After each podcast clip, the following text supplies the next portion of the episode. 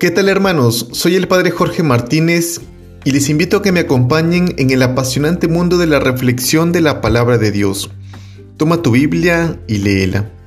El pasaje del Evangelio para este domingo está tomado de Lucas capítulo 9 versículos del 51 al 62. Nos encontramos en el decimotercer domingo del tiempo ordinario.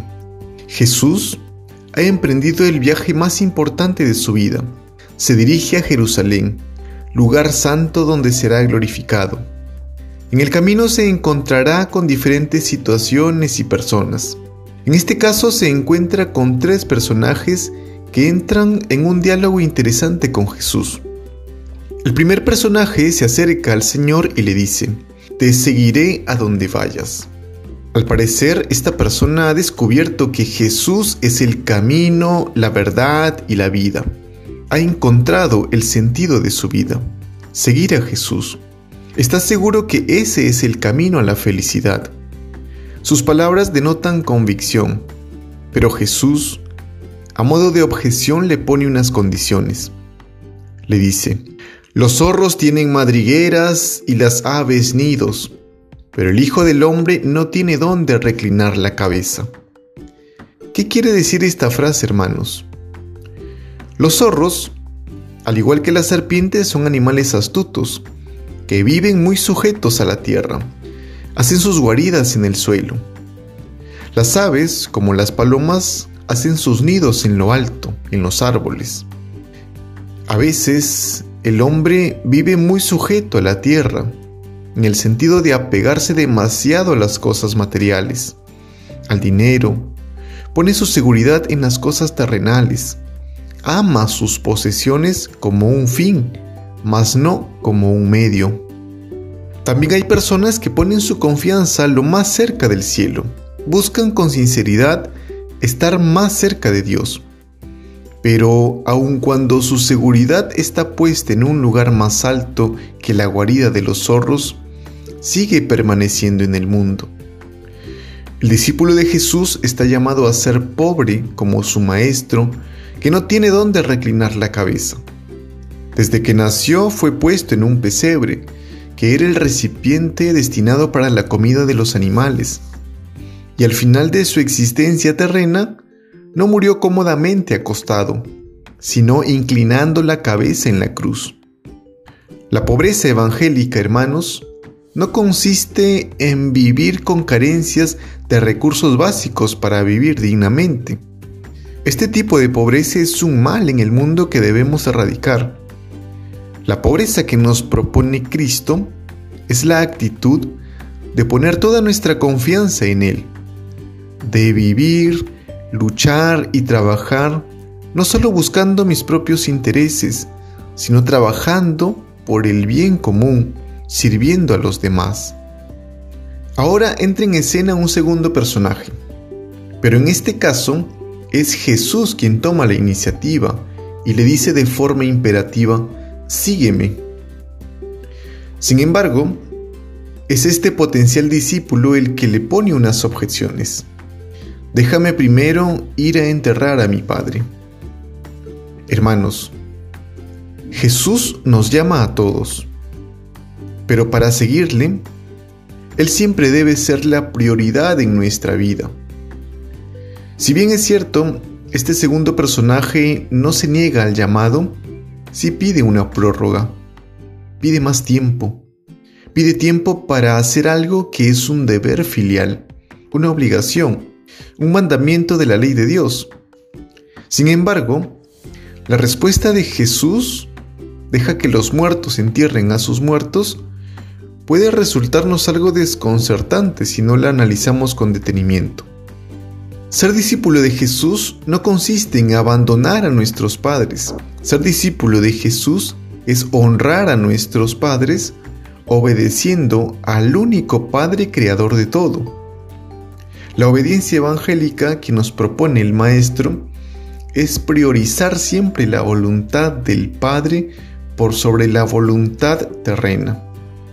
Priorizar no es dejar de lado, abandonar o desentenderse sino poner a Dios en primer lugar para que el resto de tareas las cumplamos verdaderamente. Así pues, serás buen hijo de tu Padre de la tierra si eres plenamente obediente a tu Padre del cielo. El verdadero discípulo es el que anuncia el reino de Dios, dedicando tiempo de su vida al Señor. ¿Cuáles son tus prioridades? ¿Qué tarea ocupa la mayor parte de tu tiempo en el día? ¿Dedicas tiempo a Dios o siempre les pides prórrogas? Por último, hermanos, aparece un tercer personaje que se ofrece seguir a Jesús al igual que el primero. Pero ya no es el Señor el que le pone las objeciones, sino Él mismo es el que pone una condición. También pide una prórroga pide tiempo al igual que el segundo. Te seguiré, Señor, pero déjame primero despedirme de mi familia. Esto nos hace recordar a la experiencia del llamado que le hace Elías a Eliseo cuando lo va a dejar de sucesor en la tarea de profeta. Eliseo le pide que lo deje primero ir a despedirse de sus padres.